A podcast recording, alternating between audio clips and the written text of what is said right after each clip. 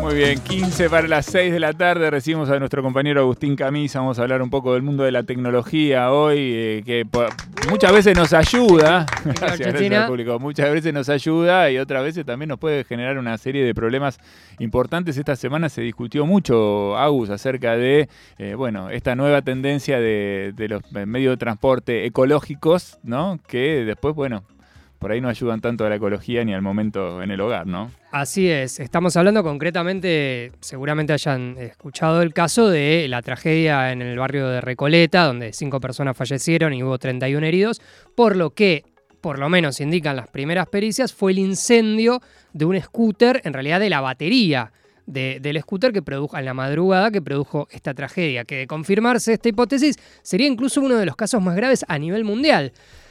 Eh, no es ni de cerca el primer incendio que se produce eh, producto de las baterías de litio, pero probablemente, ya les digo, de confirmarse esta hipótesis, de los más graves. Eh, las baterías de litio están recontra extendidas en todos los aparatos digitales, celulares, eh, notebooks, bueno, por supuesto, y cada vez más cosas, sobre todo medios de transporte, empiezan a tener baterías de, iones de litio. Acá Pepe me mencionaba el caso de 2016 de Samsung Galaxy Note, que era un modelo de tope de gama que la empresa de Corea del Sur tuvo que retirar dos millones y medio de teléfonos producto de una... Explotaban. Exactamente, un, mal diseño de la batería que producía casos de explosiones y incendios. También eh, Apple tuvo que afrontar una demanda en los Estados Unidos en marzo del año pasado por el incendio de un iPad y hubo incendios en muchas ciudades del mundo, en Ámsterdam, en Países Bajos, en Nueva Jersey, e incluso en los Estados Unidos una persona de 65 años falleció también en un caso similar por un incendio de una batería. Con lo cual cabe preguntarse, bueno, ¿por qué se incendian las baterías de iones de litio? ¿no? Empecemos por ahí. Bueno, el problema fundamentalmente es que eh, las separaciones, este, o sea, es una carrera por baterías cada vez más potentes, o sea, que entreguen más energía en mayor cantidad de tiempo, que a su vez se carguen más rápido en espacios más chicos. Esta es la carrera de la tecnología que vemos día tras día. Entonces, eh, producto de esa compresión, hay componentes que, en caso de tocarse, producen un cortocircuito y producen lo que se conoce como fuga térmica. Ahí es el, famoso incendio de la batería que vimos, eh, que además de digamos, de generarse eh, de por sí, o sea, que ya haya un incendio, es un incendio muy alto. Estamos hablando de temperaturas de más de mil grados, los especialistas lo definen como lava directamente. O sea, esa batería se convierte en un magma en muy poco tiempo.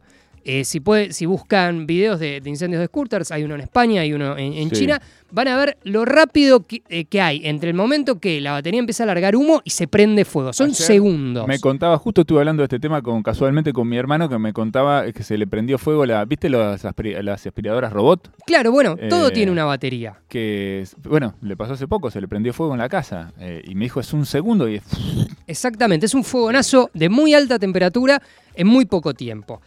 Eh, bueno, también eh, tiene, tiene, que ver la, exigencia a los aparatos, eh, que, se, que, se, desarrollen en lugares de, temperaturas extremas, como mucho calor, mucho frío, y fundamentalmente golpes y caídas. Y acá los vehículos tienen todos los, o por ejemplo, también una aspiradora que se va golpeando todo el tiempo en la casa, se llevan todos los números, porque en el momento que esa batería se degrada de alguna manera por temperatura o por un golpe, ese cortocircuito, esa fuga térmica es mucho más probable.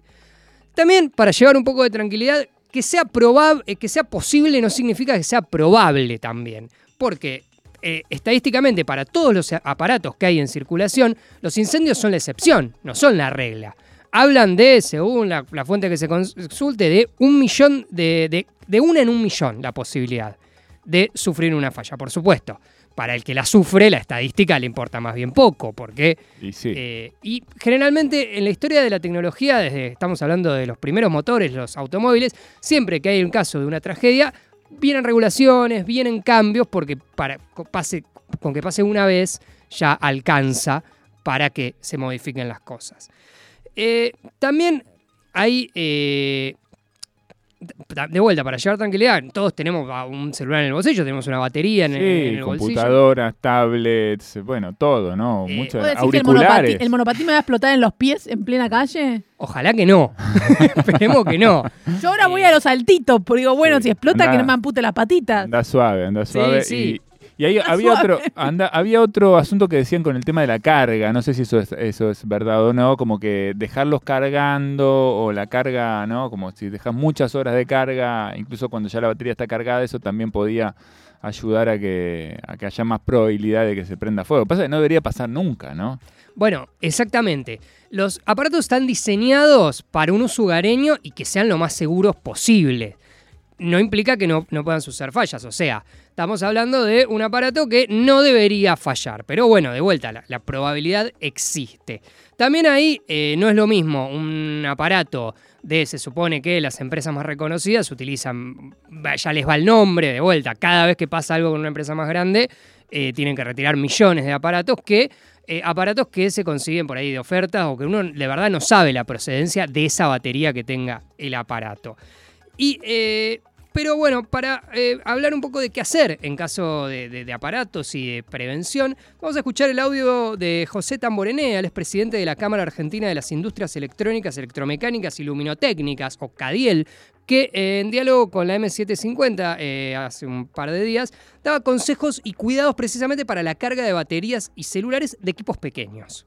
Sí, tiene mucho nivel de seguridad, tiene también un nivel de riesgo menor. Lo que sí, no vayamos a dormir con el celular en la cama, no lo dejemos arriba del colchón, eh, tratemos de no tenerlo arriba de la mesa de luz, que son cosas, digamos, que, que a veces habituales, pero que no son, digamos, del buen hacer con la tecnología. Apaguémoslo, pongámoslo a cargar, usemos el cargador del celular, no mezclemos un cargador. Entiendo la emergencia, si me prestás, pues por eso no ha pasado todo, me prestás un cargador de esto, me anda el pinta bueno, pero hay una tensión, digamos, que, que no es para todos iguales. Entonces lo puedo hacer una vez todo, pero tengo que controlarlo. Después lo que conviene es que cargue el celular con el cargador que me trajo el celular. Eso es lo mejor, digamos, es una, una, un criterio de prudencia para aplicar en cualquier hogar o en, una oficina también. Y si no, la, la notebook, uno puede cargar el celular con la, con la notebook, con en algunos cargadores de eso. Bueno, ese cargador es de poca potencia porque va desde a través de un USB que, que la carga de potencia es muy, por eso es más lento que cargarlo de la red. Entonces eh, está como, bueno, no, no, no se, es raro que se vaya a sobrecalentar o demás porque la carga es baja, es lenta y no, no va a tener problemas. Pero sí tengamos cuidado. O sea, ¿qué hacemos con el celular? Donde lo cargamos y, y no tenerlo así tan cerca cuando estamos cargados, porque ahí puede, puede haber un problema. Es baja la incidencia. Él se, aclara, aclara, que es baja la incidencia, pero básicamente lo que tenemos que hacer es prevenir, eh, responsable, usar el, cargador para cada equipo, el lugar de carga. Me mató, es un, montón, o sea, me sirve un montón esta data, porque yo soy el que mezcla todos los cargadores de todas las cosas sin fijarse si hay amperaje, volteo, no, más no entiendo nada, o sea, que enchufo, si, entra, enchufo. Exactamente, eh, no es como el anillo único, cada cargador es para cada equipo, manejan amperajes distintos. Claro. En la medida de lo posible, no dejar cargando nada a la noche, o porque a la noche cuando uno se va a dormir, reduce el tiempo de reacción. Pasa que si algo se prende fuego en cuestión de segundos, uno no tiene, ya es demasiado tarde para cuando reacciona. Y ni hablar de irse dejar algo cargando. En ese caso también no es lo más seguro. De vuelta, siempre partiendo de la base que son equipos seguros, que están pensados para un uso hogareño, pero si tenés la opción entre dejarlo en una alfombra y dejarlo en un cerámico, y es mejor en un cerámico. Sí. Eh, pero cosas así. yo eh, hablo por mí, pero imagino que muchísima gente te vas a dormir con el celular al lado de la cama enchufado a la pared. Yo me duermo con el celular en la mano, me va a explotar en el pecho. Bueno, eh, no es lo más conveniente.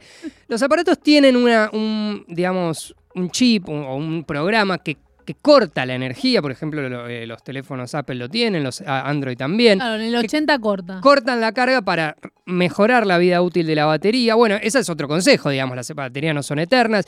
Ante el mínimo caso de degradación, generalmente se hinchan eh, o se ve que uno se calienta mucho, habría que dejar de usarlas. Eh. Y ahí también. cuando siento el teléfono muy caliente, signo de que está mal la batería. Bueno, es que ahí la carga rápida calienta la batería. Pero si se mantiene caliente o, ya es algo muy, muy, muy caliente, y puede haber un, caso de degradación tranquilamente.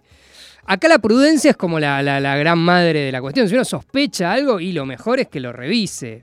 Pero bueno, y tener en cuenta que las baterías no son eternas, que se degradan. Y por último, daban un, ejemplo también de eh, si uno, por ejemplo, tiene un celular muleto, que lo deja ahí y en un momento lo usa. Bueno, esa batería eh, es como un músculo, digamos, lo que se carga y se descarga habitualmente tiene más chance de funcionar mejor que lo que quedó ahí y que de pronto se vuelve a cargar. Y lo que mencionaba Eddie hace un rato también, eh, si uno puede cortar la carga de la batería, o sea, no dejarla cargando y esperar que se descargue, es mejor que dejarla cargando toda la noche, aunque tenga ese, ese software, ese chip de la batería. Bueno, muy bien. Un montón de medidas que podemos tomar para prevenir algún quilombo, ¿no? Yo eh, me dejaste pensando, muchas veces me voy de mi casa y por ahí queda uno de los celulares, no sé, de mis hijas, un celular de mis hijas que queda cargando, tirado en cualquier lado, ¿no? Eh, porque bueno, no, no tomas conciencia de que eso te puede pasar y que los celulares también pueden explotar y bueno, aunque vos no estés en tu casa, te quedas sin casa de repente, ¿no? Eh, así que bien, viene muy bien esta, esta data para, para protegerse, para cuidarse y para,